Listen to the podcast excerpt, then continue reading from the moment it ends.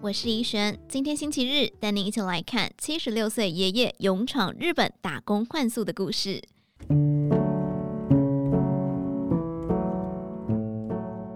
今年三月底，他才结束将近两个月的日本打工换宿，这已经是刘梦德第二次前往日本工作。对一个年过七旬、佩戴助听器、还曾经罹癌的高年级生来说，简直颠覆外界对熟龄工作者的想象。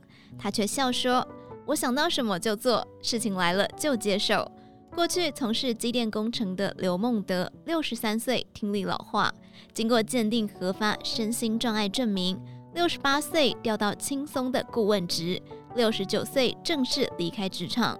但为了证明自己学习能力不输年轻人，他一路考取电匠、水匠、网络架设等多张证照，还报考日文硕士班，到大阪读语言学校，也在因缘际会下获得前往温泉饭店职业体验的机会。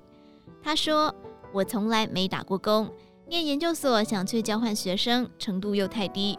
当时游学三个月，觉得很好玩，就想知道跟日本人整天耗在一起是什么味道。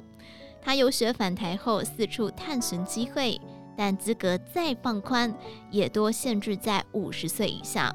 直到某个台日交流协会释出不限年龄的讯息，他第一批报名参加。尽管不限年龄，同批成型的人还是年轻人。与刘孟德分配到同一家饭店的，就是二十二岁的大学生。事后从主管那里得知，饭店收到他的履历时，还先开会讨论过。最终考量日本已经走向高龄化社会，让饭店决定放手一试。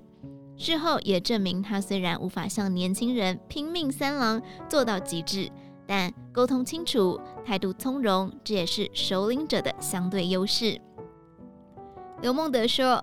每个人工作的地点、内容都不相同，像是他第一次打工的主岛温泉饭店，只接待一泊二十的日本客，因此用完早餐后，第一个任务就是收拾、分类盛食自助餐碗盘，送上输送带由洗碗机清洗，接着整理房屋，包含更换床单、枕套、补充备品、收垃圾、吸尘等。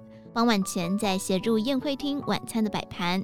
而今次虽然是同一家饭店，但打工的负责范围则更单纯，只有白天房屋整理以及晚上榻榻米客房铺被褥，一天工作三到七个小时不等，平均约四到六个小时。